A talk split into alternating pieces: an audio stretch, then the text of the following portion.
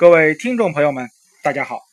墨白学堂服务健康，我是本期的播讲老师水从斌。咱们这一期啊，中医基础知识要讲的还是我们九种体质的内容。今天咱们要讲的叫做血瘀体质。血瘀体质的话呢，主要出现在中老年妇女身体当中，啊，又被叫做长斑型体质。也就是说，它会在面部或者是在身体的一些部位上出现一些色斑啊，或者说色素的沉着。另外，血瘀体质也是心脑血管疾病患者啊的一个种常有的体质类型。什么是血瘀？咱们之前在讲气血精经的时候说过，血啊是我们人体的精微物质。血要不断的运行，以滋养我们身体脏腑、组织官窍。所以说，血瘀体质，它就指的是血运行不畅、淤积，从而导致肤色灰暗、舌质紫暗，以及月经有血块等等一系列的血瘀表现啊为主要特征。血瘀体质的人，他们的体型较为消瘦。当然也不排除有体型肥胖的人，啊，为什么会体型消瘦？主要原因是血瘀滞不能滋养我们的脏腑组织官窍，从而使肌肉脏腑组织官窍失养而出现消瘦，啊，也就类似于什么呀？营养不良。血瘀体质的人，他们的形体特征啊是消瘦。那么他们的心理特征的话呢，容易烦躁啊，而且记忆力衰退、健忘。比如说啊，手里拿着手机却到处找手机。其次，性情比较的急躁，做事情的话什么呀，非常的冲动。这是我们血瘀体质的人他的一个主要表现。其实血瘀的话呢，为什么会？烦躁以及情绪啊急躁，主要原因血瘀肯定会伴有气滞。气滞的话呢，主要是肝气的瘀滞，所以说什么呀？肝主我们的情绪，这个时候你的心中啊堵成一团，肯定会非常的焦躁。就比如说你在城市的这样一个呃交通当中，你开着什么呀七百多万的豪车，但是什么呀却堵在了一条什么呀？路大马路上，半个小时都没挪弯，那么你的心情怎么样？肯定是很烦躁的。我们血瘀同样的，是吧？血瘀滞在那里，肯定会非常的急躁与烦躁。血瘀体质的人，他的发病倾向易患比较容易什么呀？出血类的疾病，比如说啊，咳血、流鼻血、尿血、便血啊，出血类的疾病以及皮下的出血。其次的话呢，就是心脑血管的疾病，比如说中风啊、冠心病、心脏病啊、心脏的这样一个血液瘀滞，比如说什么呀，需要做搭桥手术啊，这是我们血瘀体质的人他们的发病的倾向。重点的人群啊，从南北的方向上来说，多发于南方人啊，血瘀滞的人比较多。另外的话呢。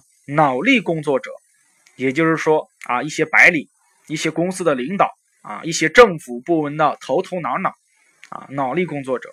其次的话呢，女性尤为多见，尤其是二十到五十岁之间的女性啊，由于什么呀？可能结婚情感的压力啊，结婚前情感的压力，结婚后是吧？家庭与孩子的压力啊，甚至是什么呀？到这个四十岁到五十岁。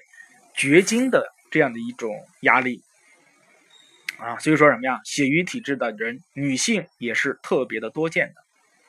血瘀体质人，他们对于外界的适应环境啊，对于外界环境来讲，什么呀？不耐受风邪与寒邪，因为风邪与寒邪的话呢，会加重我们血瘀的啊状况啊。另外的话呢，考验一种压抑的工作环境啊，不仅仅是自然环境，工作环境的话什么呀？也比较不适于那种竞争压力比较强的，让人感觉到很压抑的这样一种环境。如果说啊天气比较寒凉，寒冷，是吧？另外的话呢，工作压力又很大，整天什么呀，想的东西很多。那么血瘀体质啊的人，在这个环境当中发病的几率就会很高。血瘀体质的人，他的常见表现，皮肤经常会在不知不觉当中出现什么呀？皮下出血，也就是我们所说的紫色的啊斑块啊，紫色的瘀斑，就好像有人在他的身体上打了一下。墨白学堂服务健康。如果你对本音频比较感兴趣，可以积极的点赞、订阅以及打赏。另外，也可以在微信号搜索啊“墨白学堂”，然后什么呀？里面有我写的一些文章。其次的话呢，血瘀体质的人，他的皮肤非常的干燥以及粗糙啊，呃，会出现什么呀？类似于鳄鱼皮的这样一些表现啊，叫肌肤加错，这是我们的一个专业术语。其次，常常会出现疼痛，而且这种疼痛是固定的疼痛啊。或者说是针刺样疼痛，面色灰暗，有色素沉着，出斑比较多，啊，常会出现什么呀？黄褐色的斑块，眼眶经常比较的灰暗，啊，黑眼圈又被称之为大熊猫，啊，眼睛有充血，有红血丝，刷牙的这个时候牙龈特别容易出血，啊，另外的话呢，女性在月经方面。是吧？行经的时候颜色比较的暗淡，有血块以及疼痛啊。还有的话呢，就是心脑血管疾病啊，在三四十岁的这个时候容易中风、冠心病等等。这是我们血瘀体质的人他们的临床常见表现和征象。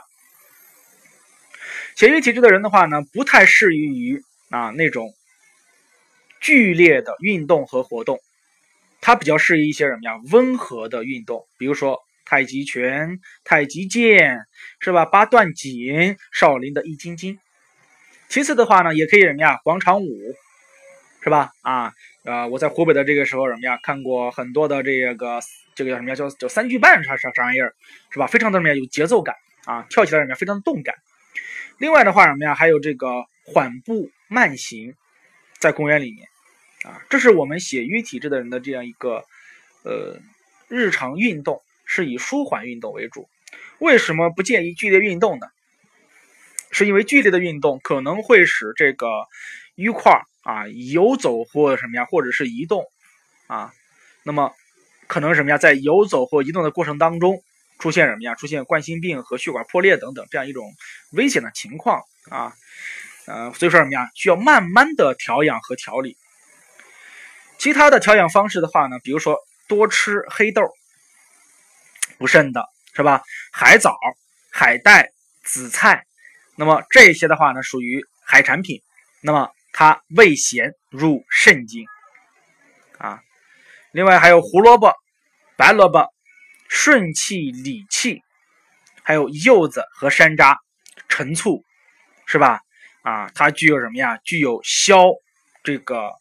油脂的功效，比如说山楂，咱们的话呢，经常可以在煮肉当中，比如说什么呀，煮红烧肉，是吧？煮个猪蹄儿，卤个猪蹄儿，放点山楂，放点醋，那么会使肉质变烂。另外的话，什么呀，吃的多的话呢，也不会造成食积，是吧？啊，造成你血脂呀的这样一个升高啊，非常好。其次，绿茶啊，也是一个非常不错的选择。这些食物的话呢，它们都具有要么是活血的，要么是散结的，要么是行气的，要么是疏肝解郁的。那么饮食上的话呢，我不建议大家吃一些肥甘厚腻这些什么呀，肥猪肉啊，多吃什么呀，白肉，而不要吃红肉啊。什么是红肉？猪肉、牛肉这些什么就是红肉。什么是白肉？鱼肉、鸡肉这些什么呀是白肉。另外的话呢，要保持足够的睡眠，可以服用什么呀？桂枝茯苓丸，是吧？啊，成年人的话呢，可以什么呀？多去做按摩保健，促使经络畅通，而且能够缓解疼痛。情绪一定要稳定，啊，多去什么呀？这种舒缓的锻炼来增强人体的免疫力。那么我建议的药膳，大家可以什么呀？山楂红糖汤，山楂十枚，十个，那么冲洗干净，去核打碎之后，放入锅中，加清水煮二十分钟，然后什么呀？加适量的红糖调味儿。那么它可以活血化瘀，针对于我们的啊。女性月经的疼痛、色黑有块以及我们这个血瘀体质都会有非常好的调理的作用。解放双眼，聆听健康，墨白学堂伴您健康每一天。咱们的这个什么呀，血瘀体质就讲到这里，咱们下星期再见。